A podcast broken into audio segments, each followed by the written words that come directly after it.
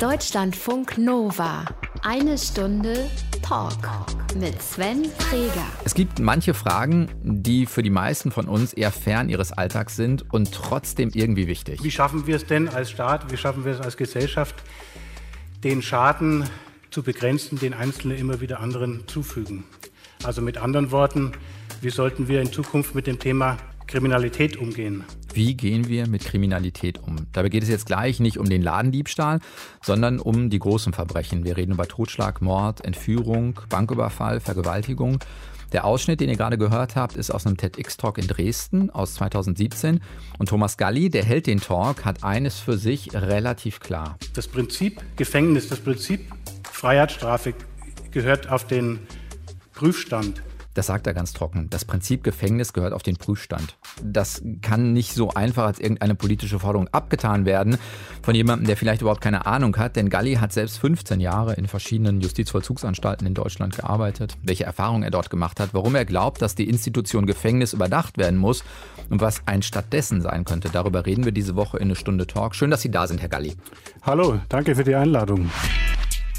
Deutschlandfunk Nova. Eine Stunde Talk. Thomas Galli ist zu Gast, Jurist und ehemaliger Leiter von verschiedenen Justizvollzugsanstalten in Deutschland. Herr Galli, Sie dürfen am Anfang bei uns wie jeder Gast kreativ sein. Mhm. Wir haben uns äh, drei rein fiktive Aktivitäten für Sie ausgedacht und hoffen, dass irgendwas davon Ihren Geschmack treffen wird. Okay, bin Hier gespannt. Hier kommen drei Vorschläge für mögliche Aktivitäten mit und für Thomas Galli. Erste Möglichkeit wäre Mitarbeit an der deutschen Version von Orange is the New Black. Haben Sie die Serie gesehen? Ich habe es interessanterweise noch nie gesehen. Ich werde oft darauf äh, angesprochen und äh, muss es mir tatsächlich mal äh, irgendwie anschauen, aber ich habe es noch nicht äh, angeschaut. Ne? Wäre das reizvoll, wenn jetzt ein, ein, weiß nicht, ein Sender oder eine Produktionsfirma kommen würde und würde sagen, wir machen eigentlich ein fiktives Format, wollen das mhm. aber, kann, kann, ja auch ein Tatort sein oder so, die zu beraten? Absolut, das, das wäre absolut äh, reizvoll. Also interessanterweise jetzt die, Geschichten aus, aus meinem Buch, da hat eine Produktionsfirma auch die Rechte jetzt äh, dran ah. gekauft und die wollen die äh, verfilmen oder einige davon. Äh, und da freue ich mich auch schon sehr drauf. Ja. Können Sie mehr dazu sagen? Also wo wird das, äh, wissen Sie schon, wo man das dann hinterher gucken kann? Oder? Die sind in erster Linie arbeiten die zusammen mit Netflix. Und das ist jetzt auch sozusagen der, der Plan, daraus eine kleine Serie zu machen mit, was weiß ich, sechs, sieben Folgen. Äh, und das Netflix ähm, dann eben anzubieten. Haben Sie da irgendwie Mitspracherecht? Also was passiert? Kaufen die dann den Stoff und Sie dürfen sozusagen nichts mehr sagen oder lassen Sie sich zusichern, ich will aber hier, keine Ahnung, überprüfen, dass das alles noch Hand und Fuß hat aus meiner Sicht? Also ich muss grundsätzlich dazu sagen, auch wenn es vielleicht komisch anhört für einen Juristen, aber ich bin kein großer Freund von äh, Verträgen. Verträgen. Genau. ich hasse Verträge äh, und ich will mich auch darauf nicht verlassen und darauf bauen. Und ähm, dieses Produktionsteam, die kenne ich schon ganz lange, seit Jahren äh, und die machen das, aber das ist so, dass wir das natürlich zusammen äh, alles besprechen und wir haben so auch die gleiche äh, Philosophie sozusagen, die dahinter steckt und das, das war mir halt ganz wichtig. Das sind ja eben keine Geschichten jetzt wie von Schirach gibt es ja so ähnliche mhm. Geschichten und so weiter, so Kriminalgeschichten, sondern es, es, sind ja immer Geschichten, die ein bisschen eben das System auch in Frage stellen sollen und so einen sozialkritischen Ansatz, sage ich mal, haben. Und das soll eben auch dann in der Verfilmung rüberkommen. Vertrauen ist wichtiger als Vertrag. Ist ja. Auch für einen Juristen wirklich eine interessante, interessante ja. Möglichkeit. Zweite äh, Aktivität könnte sein, zu Forschungszwecken eine Zeit lang undercover ins Gefängnis zu gehen. Da werden Sie jetzt lachen, das ist ein, ich möchte fast sagen, Lebenstraum von mir. Also, Ehrlich? Also es ist, viele werden es vielleicht als zynisch empfinden, die sozusagen ins Gefängnis müssen und sich das nicht aussuchen konnten. Aber ich, für mich selber wäre das hochinteressant, einfach mal auch wirklich von dieser Seite das so erleben zu können, zumindest für einen bestimmten Zeitraum, weil so ganz reinfühlen äh, kann man sich dann doch nicht, wie das tatsächlich wäre, wenn man selber eingesperrt äh, wäre. Und das würde mich unheimlich reizen. Ja. Für Sie selbst, um mal zu überprüfen, was es mit Ihnen macht, wo man ja immer weiß, man kann quasi mhm. ein Experiment auch abbrechen, oder ja. um diese, keine Ahnung, ähm, Fliege an der Wand zu sein, um zu gucken, wie verhalten sich Insassen wirklich, wenn keiner zuguckt. Genau, eher das Zweite. Also jetzt weniger für mich als Selbsterfahrung, sondern äh, um auch das Thema Strafvollzug äh, noch besser fassen zu können und verstehen zu können und äh, einerseits natürlich mitzukriegen, wie, wie verhalten sich tatsächlich die Inhaftierten untereinander wenn keiner von uns Beamten es mitbekommt, aber auch mitzubekommen, wie verhalten sich die Beamten gegenüber den Inhaftierten, wenn das der, der Anschlussleiter nicht mitbekommt. Ah, glauben Sie, dass da tatsächlich nochmal eine Lücke ist nach 15 äh, Jahren, dass Sie da Erfahrungen machen könnten, die Sie noch überraschen?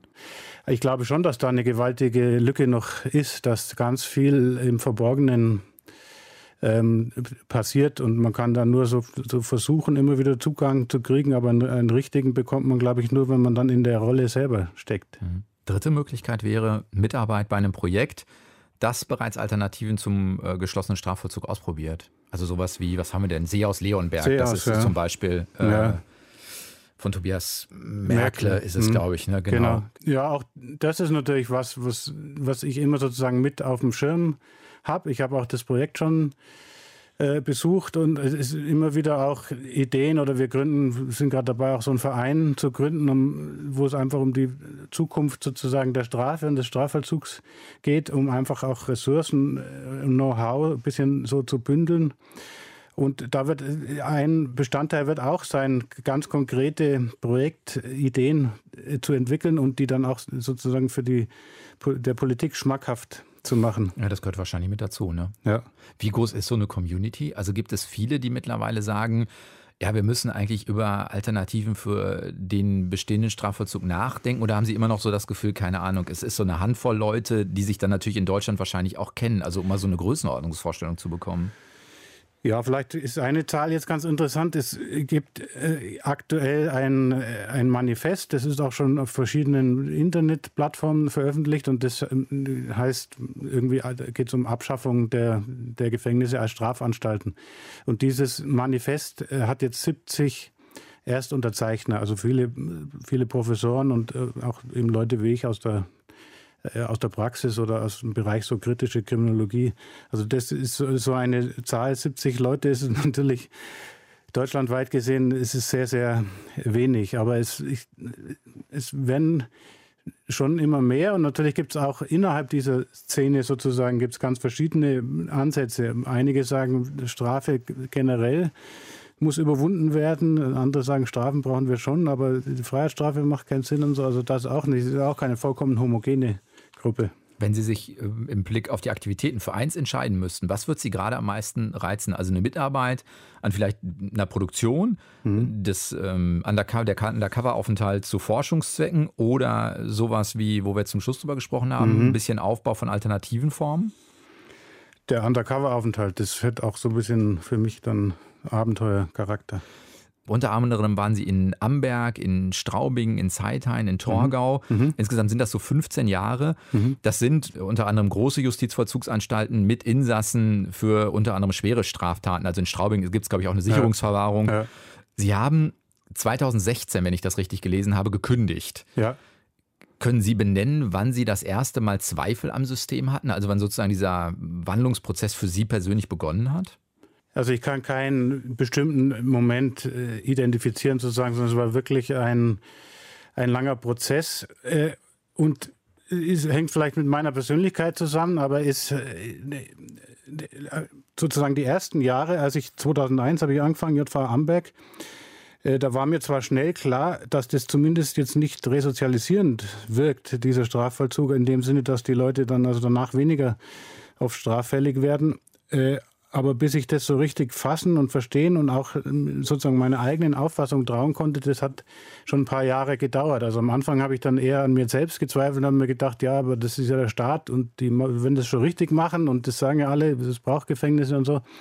Also bis ich das wirklich als, als feste innere Überzeugung gewonnen habe, das hat schon ein paar Jahre dann gedauert. Und dann ist natürlich die nächste Frage, die sich dann auftut, ja, es kann schon sein, dass es vielleicht nichts äh, bringt oder so, aber was gibt es denn für Alternativen? Und auch da muss man natürlich erstmal lang, lang drüber nachdenken. Und insofern ist es wirklich ein Prozess, der dann wirklich fast diese 15 Jahre dann gedauert hat. Ja. Wann war Ihnen klar, dass Sie wahrscheinlich gehen würden? Das ist ja dann auch nochmal, dann sucht man nochmal, was kann eine Alternative sein? Ja. Gab es sowas, dass man weiß, ah, das waren eigentlich so die letzten zwei Jahre, war mir klar, ich muss da raus? Also es war natürlich dann irgendwann so, dass ich auch Anstaltsleiter werden wollte. Da denkt man natürlich immer, ja, dann mache ich alles anders und alles besser. Habe dann aber natürlich auch gemerkt, dass es nicht funktioniert und dass man auch sehr eng eingebunden ist in so diese Regeln des Systems. Und dann war es aber so, dass ich als Anstaltsleiter äh, auch relativ viel Kontakt hatte zu Medien und so Vertretern der, der Öffentlichkeit oder halt sozusagen der Außenwelt und habe da immer schon auch meine Meinung äh, so vertreten, die damals schon eigentlich gefestigt war, dass ich gesagt habe, das macht eigentlich keinen, unterm Strich keinen Sinn, dieses, dieses ähm, Gefängnis. Und dann war es aber immer stärker so, dass natürlich auch intern äh, der Druck zugenommen hat und äh, irgendwann hat es wirklich nicht mehr gepasst und war dann auch für mich so eine Frage der, der, der Glaubwürdigkeit sozusagen, dass ich sage, okay, wenn ich sage, das ist unterm Strich eher schädlich, was wir hier tun, dann ist es nicht auf Dauer nicht sehr glaubwürdig, wenn ich dann trotzdem sozusagen gutes Geld damit verdiene. Und dann habe ich mich letztlich äh, entschieden, dann da äh, rauszugehen. Sie haben vorhin in so einem ersten Halbsatz äh, auch direkt gesagt, naja, ich habe relativ schnell gemerkt, dass das mit der Resozialisierung eigentlich nicht wirklich funktioniert. Das sagen, sagen Sie so, aber das ist ja eigentlich korrigieren Sie mich, wenn das falsch ist, aber eigentlich der Grundgedanke zu sagen, in dem Moment, wo so, also ein Gericht ein Urteil spricht, beginnt quasi automatisch in dem Moment schon ein Teil auch der Resozialisierung zu gucken, was kann man für Straftäter tun, wie kann eine Resozialisierung in die Gesellschaft aussehen, an welchen Therapien können die teilnehmen und, und, und, und, und. Oder ist das wirklich ja. eine naive Sicht von außen? Ich würde es nicht als naive Sicht bezeichnen, sondern das ist letztlich der Anstrich, den sich der, der Strafvollzug gerade in den letzten Jahren und inzwischen vielleicht Jahrzehnten sozusagen äh, verpasst hat und den ja keiner von außen überhaupt nachprüfen kann. Sie werden ganz große Schwierigkeiten haben, wenn Sie sagen, Sie wollen jetzt mal ein Gefängnis von innen äh, anschauen. Also es ist gar nicht so einfach und selbst wenn es Ihnen dann gelingt, dann ist es oft so, dass Sie auch nur ausgewählte Leute sprechen können und so weiter. Also das eine ist sozusagen ein Image, das nach außen vertreten und verkauft wird. Und das andere ist dann die, die Realität vor Ort. Also zum Beispiel in Amberg war ich Abteilungsleiter ungefähr für 200 äh, Inhaftierte zuständig. Die waren in acht Mann Hafträumen und äh, so gut wie alle hatten da ein Drogenproblem und äh, dann haben die, sind die, haben die halt zu acht da gehaust und äh, die Macht unter sich ausgekämpft äh, im Haftraum, wer entscheiden darf, äh, was im Fernsehen kommt und so weiter. Äh, und zweimal die Woche haben wir stundenlang Disziplinarverfahren durchgeführt äh, gegen die Leute, die wieder äh, Drogen konsumiert oder mit Drogen gehandelt haben. Also, dass das äh, überhaupt nichts bringt im Sinne einer Resozialisierung, die Leute ein, zwei, drei Jahre unter diesen Bedingungen äh, einzusperren. Das war also schnell spürbar. Jetzt kann man ja argumentieren und sagen, naja, die ersten, wenn das schwere Straftaten sind, die ersten Jahre sind vielleicht dann doch etwas mehr der Strafcharakter. Mhm. Und dann guckt man, je näher eine Entlassung oder eine mögliche Entlassung kommt, dass man dann sagt, so, und jetzt gucken wir Therapiemaßnahmen. Ich, wenn ich das richtig weiß, ist es ja auch so, dass es dann diese Übergänge gibt hin zu erst offener Vollzug und Freigang und so weiter und so fort. Mhm. Ähm, ist das nicht dann vielleicht möglich? Also, dass das jetzt eine Aufnahme ist von ja, am Anfang der abzubüßenden Strafe von schweren Straftätern. Ja, aber wenn, wenn man sich jetzt bewusst macht, meinetwegen Sie sagen, jemand muss dann erstmal zwei Jahre verbüßen und dann versucht man, ihn zu therapieren oder irgendwelche Behandlungsmaßnahmen zu machen, aber was ist denn tatsächlich eine, eine Sozialisierung? Das ganz viel hängt tatsächlich zusammen mit, mit Arbeit. Leute, die einen Arbeitsplatz haben, die werden viel weniger oft straffällig. Ganz viel hängt damit zusammen auch die, die Kreise, in denen man sich bewegt, sozusagen die Peer Group. Mhm. Und äh, wenn Sie die Leute jahrelang äh, in Haft nehmen, da können Sie auch therapieren, wie Sie wollen. Die kennen nach diesen, äh, nach diesen mehrjährigen Haftstrafen meistens nur noch andere Straftäter. Und sie, wenn sie entlassen werden, haben sie meistens keine Chance auf dem äh, Arbeitsmarkt. Also selbst wenn sie dann in Haft äh, zum Beispiel eine Ausbildung nachholen, aber kein Arbeitgeber, der die Auswahl hat, wird in aller Regel jemanden nehmen, der ein paar Jahre Knast in seiner äh, Biografie hat. Das ähm, Buch, was Sie jetzt geschrieben haben, sind im Prinzip mehrere äh, Fälle, die Sie schildern, die immer verknüpft sind dann sozusagen, um ein Drogenproblem deutlich zu machen, also mit verschiedenen Problemen, die in den, äh, in den Gefängnissen vorherrschen aus Ihrer ja, Sicht. Ja. Gibt es so persönliche Schlüsselerlebnisse, wo Sie nochmal gemerkt haben, ah, der Fall oder die Person oder das Vorkommen hat mich dann doch nochmal echt aufgerüttelt? Also es gab Ja, zwei ganz schlimme Vorfälle, die auch im Buch geschildert sind, die eben in der JV Straubing passiert sind. Das eigentlich das Schlimmste, die, die Geiselnahme und dann mehrfache Vergewaltigung von der Leiterin der dortigen Sozialtherapie. Ähm, also die eine Psychotherapeutin und einer von ihren inhaftierten Patienten, der eigentlich auf einem guten Weg war, also wo die, wo man gedacht hat, er, ist, er wird die Therapie erfolgreich abschließen und dann hat er auch Chancen, entlassen zu werden. Der hat sie als Geisel genommen und ähm, über sieben Stunden gedauert und im Nachhinein hat man dann eben erfahren, dass es die da vielfach äh, missbraucht hat in, in dieser Zeit. Das war natürlich ein ganz schlimmer Vorfall und das andere war ein Vorfall unter Inhaftierten äh, im, im, im Kreis der, der Russen-Mafia, die eben auch in Haft äh, besteht, äh, also Russlanddeutsche oder allgemein Inhaftierte aus der ehemaligen äh, Sowjetunion gibt es relativ häufig in äh, Bayern und die sind auch in den Anstalten sind die sozusagen mafiös äh, organisiert. Und da gibt es auch so eine äh, Sozialkasse, die die führen für Mitglieder eben ihrer Organisation, die unschuldig in Not sind. Und da hat sich der Verwalter dieser Kasse hat sich daraus bedient und ist dann so von den anderen von so einem anstaltsinternes Gericht zitiert worden. Und er hat sich dann äh, gewappnet sozusagen und hat dann äh, einen der Ankläger erstochen äh, und einen anderen ganz schwer verletzt. Also das waren so ja, zwei ganz schlimme Schlüsselerlebnisse. Aber wenn solche Dinge vorkommen oder auch bekannt sind unter mhm. Anstaltsleitung, mhm. äh, Wachpersonal oder so, mhm. da muss man doch hergehen und sich irgendwas überlegen, wie man diese Strukturen aufbricht, wie man alternative Methoden findet. Also wenn mhm. Probleme erkannt sind, kann man sie doch zumindest angehen. Das war eben dann das äh, im Nachgang auch für mich das äh, ganz Schlimme, sozusagen, welche Konsequenzen dann aus solchen Dingen gezogen werden und welche nicht gezogen werden. Also bei der Geiselnahme von der Therapeutin, da hatte der Täter auch irgendeine Art von Messer dabei und das war dann das Hauptproblem, wie der an das Messer kommen konnte und dann wurden da alle möglichen Sicherheitsvorschriften verschärft. Äh, dabei hätte der das ohne Messer ganz genauso machen können. Aber was überhaupt nicht auf den Prüfstand kam, ist natürlich dieser dieser Therapiegedanke von ausgerechnet von den Allerschlimmsten, also die sozusagen die normalen, in Anführungsstrichen, äh, Gefangenen, die werden nicht therapiert, da gibt es viel zu wenig Ressourcen dafür. Aber äh, Leute wie dieser Gefangene, Sexualmörder und vielfach äh, Sexualtäter, da äh, glaubt man allen Ernstes, man, man könnte so jemanden sozusagen äh, therapieren. Und, aber diese grundsätzlichen Fragen, die sind nicht gewollt im Strafvollzug. Es gibt dementsprechend es gibt auch keine Fehlerkultur und deswegen auch keine wirkliche Fortentwicklung. Dann lassen wir uns gleich einmal drauf gucken, ähm, was denn vielleicht Ursachen dafür sind, dass das genau nicht passiert. Wie sind Sie fürs Buch äh, damit umgegangen? Ja, also die zwei Fälle, wie Sie auch gesagt haben, die sind sowieso medial äh, alles veröffentlicht worden. Aber ansonsten äh, habe ich natürlich die, die Persönlichkeitsrechte gewahrt, indem ich meistens äh, Dinge, die verschiedenen Inhaftierten passiert sind oder die verschiedene Inhaftierten getan haben, zu einer Geschichte verwoben habe. Und der Ansatz war eben immer, dass, oder ist, dass ich mit jeder Geschichte einfach bestimmte Grundfragen stellen will und äh, bestimmte Punkte besonders beleuchten will. Jetzt haben Sie gerade so Halbsätze gesagt, sinngemäß wie, das wird dann auch nicht gewollt, da gibt es keine Fehlerkultur. Aber warum denn nicht? Also ich meine, wenn diese Probleme so, so, Sie sind ja nicht der Einzige, der das sieht.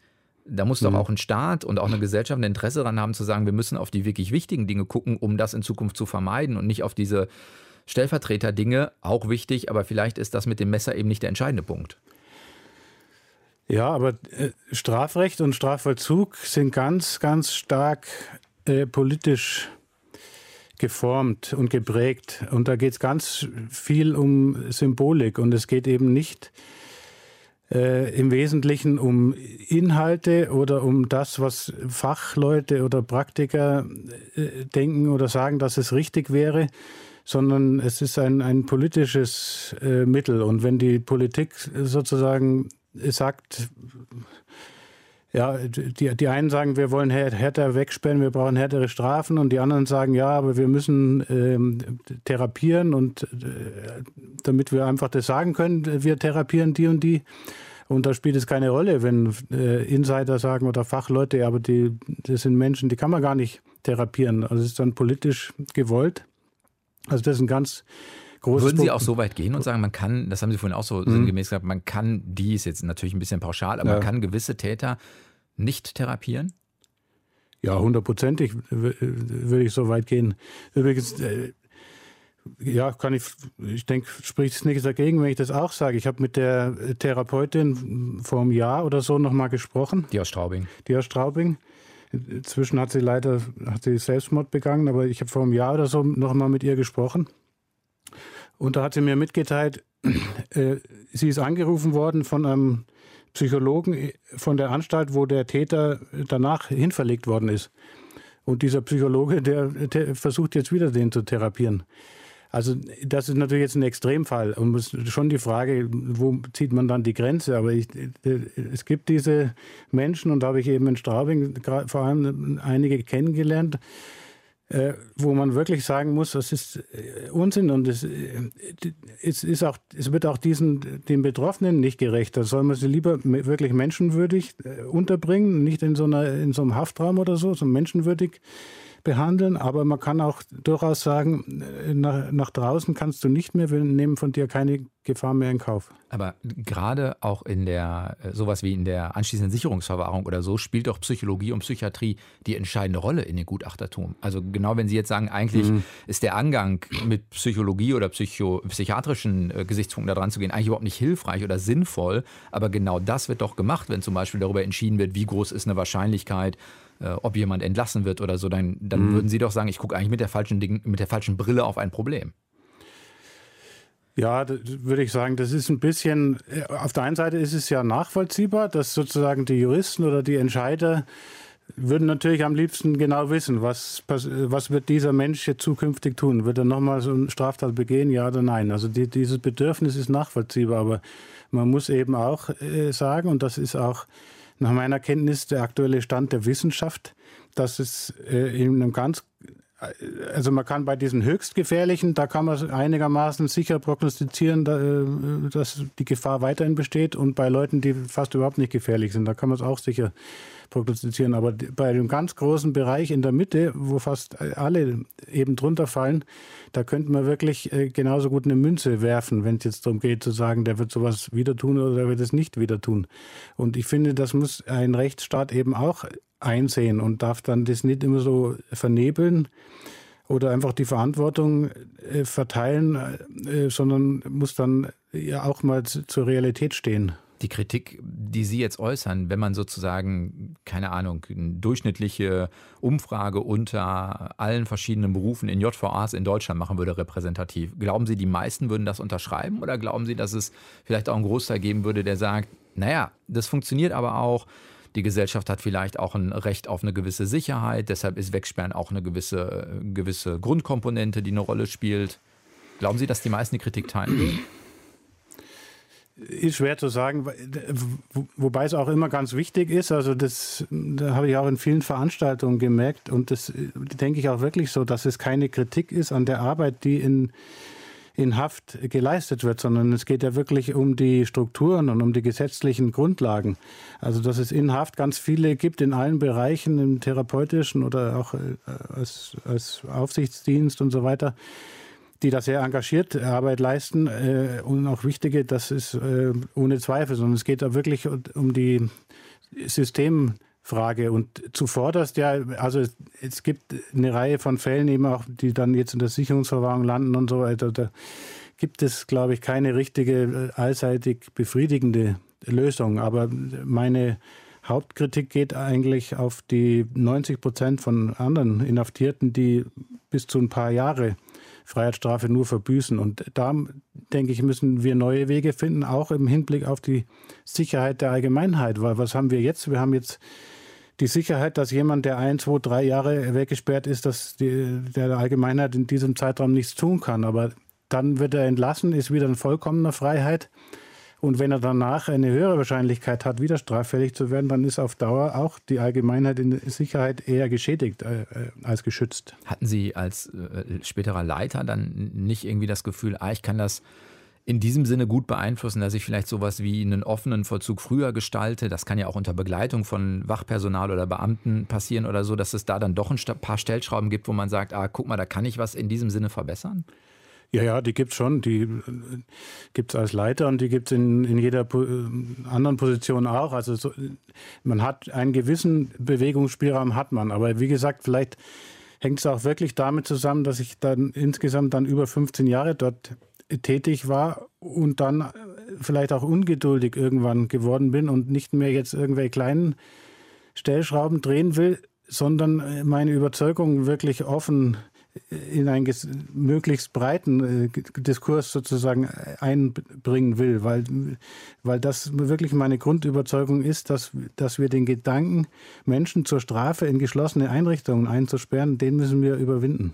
Es gibt äh, eine Stelle, im Buch. Das ist ein Fall, der wahrscheinlich auch aus verschiedenen Geschichten zusammengesetzt ist. Der, der heißt, glaube ich, der Vollzugsteilnehmer, das Kapitel. Ja. Ähm, da geht es um einen äh, Vergewaltiger, mhm. der kriegt Besuch von seiner Tochter und lässt mhm. die auf emotional sehr kalte Art mhm. und Weise abblitzen. Mhm. Und sie sind äh, dabei, weil sie mhm. sozusagen sagen das, glaube ich, auch, es hat sie interessiert, wie diese Person sich verhält. Ja. Und so sinngemäß der letzte Satz dieses Kapitels ist, äh, da habe ich zum ersten Mal einen Gefangenen wirklich gehasst. Ja. Ja. Ist das ein reales Gefühl, das Sie wirklich dann irgendwann in sich gespürt haben?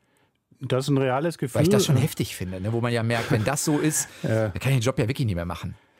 Ja, würde ich so nicht sehen. Also, Oder zumindest muss ich es bearbeiten, das Gefühl, ne? Ja, man, ja, klar, genau. Man muss es reflektieren und äh, das ist sowieso das Schwierige an dem Job sozusagen äh, zwischen Nähe und Distanz. Äh, es gibt äh, eben, wie gesagt, in seltenen Ausnahmefällen diesen, diesen richtigen Hass auf, auf Leute auch, sei es, weil sie sich so und so in Haft verhalten oder teilweise auch äh, wegen dem, was sie, weswegen sie eben in Haft sind. Aber es gibt auch die, die andere Seite, die ja auch immer wieder vorkommt, dass Mitarbeiter äh, dann sexuelle Beziehungen mit Inhaftierten eingehen. Also das sind sozusagen die beiden. Ist das legal? Nee, ist nicht legal. Nee, nee. Das, ah, das ist jetzt auch gewundert. nee, nee. In beiden Richtungen schwierig. Ist Einmal ist Machtposition ja. spielt eine Rolle und ja, andersrum wird es auch nicht besser. Ja, ja, genau. Also es wird auch strafrechtlich meistens tatsächlich als sexueller Missbrauch dann gesehen, auch wenn es einvernehmlich war, weil eben, wie Sie sagen, die, äh, die eine Ausnutzung der Machtposition dann, dann gesehen wird. Äh, und irgendwo dazwischen sozusagen ist der Bereich, wie man sich professionell verhalten sollte. Aber was eben auch ganz schlecht ist, finde ich, ist ein rein bürokratisches Agieren. Das gibt es natürlich auch, dass Leute sozusagen mit dem Problem so umgehen, indem sie sich überhaupt nicht mehr menschlich auf Inhaftierte äh, einlassen und sie dann wirklich nur noch als Akten oder als, als Nummern bürokratisch verwalten. Und das ist auch ganz schlecht. Dann, da bin ich überzeugt, dann kann man auch überhaupt nichts Positives erreichen. Was machen wir denn stattdessen? Also man muss auf, aus meiner Sicht auf verschiedenen Ebenen ansetzen. Man kann, sollte erstmal anfangen, äh, das Strafgesetzbuch zu durchforsten äh, und sich zu überlegen, bei welchen Straftatbeständen müssen wir nun wirklich nicht mit einer äh, bis zu einer Freiheitsstrafe reagieren. Also zum, ist immer stärker in der Diskussion ist ja das sogenannte Schwarzfahren das bei Wiederholungstätern auch zu einer Freiheitsstrafe führen kann. Und so gibt es eine Reihe von Bagatelldelikten, auch äh, Eigentumsdelikte, äh, Diebstahl und äh, Sachbeschädigung und, und solche Dinge. Da könnte man sich auch überlegen, bis zu einer gewissen Grenze von, was weiß ich, von 200 Euro oder 300 Euro, sagen wir, das ist eine Ordnungswidrigkeit oder sowas und wir müssen nicht da mit einem scharfen Schwert des Strafrechts reagieren. Also wenn man da, da, da höre ich raus, die Latte, die Latte würden Sie eher höher anlegen, als sie jetzt ist. Also weniger streng mal in Anführungszeichen. Weniger, weniger streng, genau. Also wir, man muss sich bewusst machen, jetzt in dem Moment, wo wir hier sprechen, es sind äh, ungefähr 4000 Menschen in Deutschland in Haft äh, die eine Ersatzfreiheitsstrafe verbüßen. Also das sind Leute, die zum Beispiel wegen Schwarzfahrens oder anderer Dinge zu einer Geldstrafe verurteilt worden sind, die sie nicht zahlen können und dann in Haft äh, kommen. Äh, also da gibt es viele Fälle, wo man, glaube ich, auch einen äh, gesamtgesellschaftlichen Konsens schnell herstellen kann, dass man sagt, die Leute, äh, die müssen nur wirklich nicht in Haft.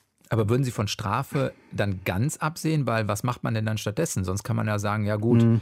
äh, wenn du, keine Ahnung, fahr x-mal schwarz, dann verdienst du dir noch eine Therapie. Das ist jetzt ein bisschen zynisch formuliert, ja. aber Sie wissen, was ich meine. Ja, nee, nee, von, wird nicht von Strafe ganz absehen, aber eben von äh, Freiheitsstrafe. Man kann mit Geldstrafe arbeiten und muss dann aber auch als Staat versuchen, die Strafe dann wirklich auch äh, einzuziehen. Das wird teilweise nicht gemacht. Und dann gibt es jetzt schon die Möglichkeit, dass Leute die Ersatzfreiheitsstrafe abarbeiten könnten über gemeinnützige Arbeit, aber es sind oft keine, nicht genügend Stellen da für diese gemeinnützige Arbeit. Also da könnte man einiges verbessern. Äh, und dann wird immer ein ganz kleiner Kern noch übrig bleiben, die, die man sozusagen gar nicht erreichen kann, die weder Geld haben noch und sich weigern, irgendwie gemeinnützige Arbeit zu leisten. Aber diese Leute, die kann ich sowieso nicht erreichen und das macht auch keinen Sinn, die noch für viel Geld des Steuerzahlers äh, dann in Haft äh, sozusagen aber was mache ich stattdessen? Was mache ich stattdessen mit denen? Ich kann ja auch nicht hergehen und sagen, die dürfen weiter straffällig werden. Also ich kann sie auch nicht ganz nur verloren geben. Na, man muss natürlich schon das, sie so weit äh, oder es so teuer für sie machen, wie es eben geht. Also die Sozialleistungen kürzen bis zu, bis zu einem Minimum und immer wieder sie anhalten zu gemeinnütziger Arbeit. Auch äh, kann man sich überlegen als Strafe, das wäre auch noch ein Punkt dann bei den Alternativen. Und das gibt es in anderen Ländern, äh, Skandinavien schon lange und auch in den, auch Österreich und so weiter, ist zum Beispiel ein elektronisch überwachter Hausarrest, der ja dann auch äh, also mit der, mit der Fußfessel. Mit Fußfessel, genau. Das hat auch strafende Funktion und wir können nicht den Anspruch erheben, dass wir für jeden Einzelfall sozusagen eine, eine Patentlösung oder eine befriedigende Lösung haben, aber ich glaube, wir können den Anspruch erheben, dass wir Wege finden, die zumindest die Mehrheit der Fälle zu, besser, zu sinnvolleren Lösungen kommt, als es, als es jetzt der Fall ist. Wenn das sozusagen die Strafseite ist, die andere Seite ist ja die der wirklichen Resozialisierung. Also ich höre so ein bisschen raus, ja, wenn man die Leute gar nicht erreicht bei schweren Straftaten, muss man halt das Sicherheitsbedürfnis der Gesellschaft schon auch hoch einschätzen und die, mhm. vor, die Gesellschaft vor denen schützen. Aber mhm. wie sieht aus Ihrer Sicht eine vernünftige Resozialisierung aus? Ja, also erstens äh, sieht sie so aus, dass sie gerade keinen Sinn macht, die Leute aus der normalen Gesellschaft ganz rauszunehmen und in ein, in ein höchst äh, kriminogenes Umfeld zu tun mit Hunderten von anderen Straftätern. Aber es macht natürlich schon immer wieder Sinn, die Leute aus ihrem gewohnten Umfeld dra äh, draußen rauszunehmen. Sei es jetzt, dass sie sich im, irgendwie im Suchtmilieu bewegen oder im Rockermilieu oder sonst wo. Äh, da macht es Sinn, sie rauszunehmen äh, und dann aber wirklich zum Beispiel in Wohngruppen, in überwachten Wohngruppen äh, individuell äh, betreuen, auch beaufsichtigen, auch unter Druck setzen, aber eben im realen Leben. Es, es sind natürlich ganz viele dabei, die haben keine Ausbildung, keinen Schulabschluss, die haben Probleme im äh, mit Drogenmissbrauch und Probleme mit Beziehungen und und und. Also in ganz, ganz vielen Bereichen haben sie Probleme und äh, brauchen da, oder es macht Sinn, sie dort äh, zu unterstützen und ein Stück weit zu lenken und zu leiten.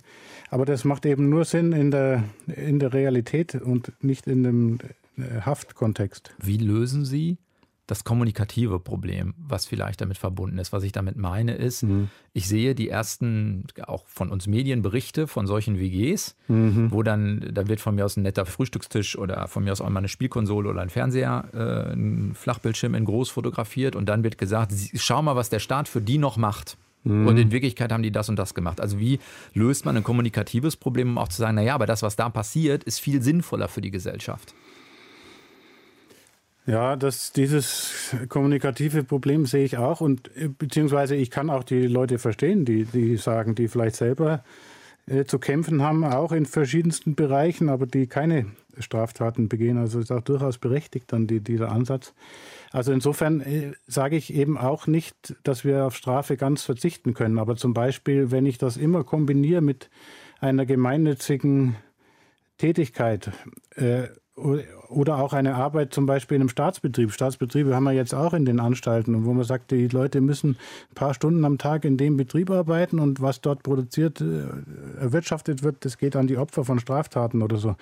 Also das hat dann doch auch einen sehr deutlichen Strafcharakter und belastenden Charakter und der ist auch ganz wichtig, glaube ich, um dann auch die andere Seite äh, als gerechte und, und, und, richtige Art und Weise mit solchen Menschen umzugehen, um auch die andere Seite äh, gesamtgesellschaftlich dann vertreten zu können. Haben Sie Sorge, dass, wenn sagen wir mal Gefängnisse in Anzahl visionär so weit reduziert sind, dass dann nur noch die drin sind, die schlimme Straftaten und nicht erreichbar sind, jetzt mal ein bisschen mhm. pauschal gerade, ja. dass man insgesamt so eine Art Abschreckungseffekt verliert, weil Gefängnisse zu sehen, die stehen auch mal in kleinen Städten oder so, die sieht man auch, haben ja so einen Abschreckungscharakter möglicherweise. Die haben einen gewissen Abschreckungscharakter, wobei der eben auch bei Weitem nicht so stark ist, wie ganz viele denken. Also ganz viele äh, Straftäter, die sind ja junge Männer, äh, wo es oft ja auch gerade dazugehört, auch Normen zu brechen und äh, äh, vielleicht auch sich in, in, gewisse Gefahr zu begeben und so weiter. Also äh, da spielt der Abschreckungsgedanke kaum eine Rolle. Da, er spielt keine Rolle bei Leuten, die aus Suchtproblematik heraus äh, handeln und er spielt keine Rolle bei oder kaum eine Rolle bei schweren Gewalt- oder Sexualstraftaten, weil da meistens die Leute so äh, entweder überhaupt keine Impulskontrolle haben oder so stark von ihren Trieben oder Aggressionen sozusagen ge ge gelenkt sind, äh, dass dieser kognitive Gedanke, was könnte passieren, wenn, dass der da gar keine Rolle spielt. Also die, der Abschreckungscharakter von Gefängnissen ist, ist viel, viel geringer, als die meisten denken. Aber man muss natürlich, es gibt diesen Abschreckungscharakter und man muss dann sich auch überlegen, wie, ist wieder dann ein Kommunikationsproblem, wie man auch die anderen Strafen dann äh, nach außen hin äh, wirklich transparent auch äh, kommuniziert. Und das hat, glaube ich, mindestens die gleiche Abschreckungswirkung, wenn jemand weiß, wenn ich das und das mache, muss ich eventuell ein paar Jahre lang im Staatsbetrieb arbeiten und den, alles, was dort erwirtschaftet wird, geht nicht an mich, sondern an die Opfer. Wenn Sie sich eine Sache wünschen dürften, vielleicht gibt es die ja, wo Sie sagen würden, das wäre eine erste gute, konkrete Veränderung, um diesen Weg einzuschlagen. Gibt es das? Also man kann, oder vielleicht kann ich an, an dem an, ansetzen, was es schon gibt und was Sie ja auch schon genannt haben als Beispiel. Es gibt diesen Vollzug in freien Formen. Äh, bisher nur für junge Gefangene in Baden-Württemberg und in Sachsen.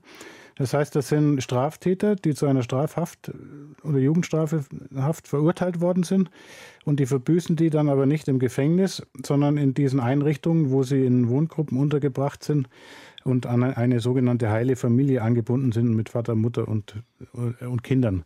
Und müssen in diesen Einrichtungen gibt es natürlich auch Betriebe und Ausbildung und so weiter und so fort, aber es hat alles schon vom äußeren Charakter her nichts mit einem Gefängnis zu tun und auch die Subkultur ist viel, viel weniger stark natürlich ausgeprägt, weil die, weil die Jugendlichen in überschaubaren Wohngruppen untergebracht sind.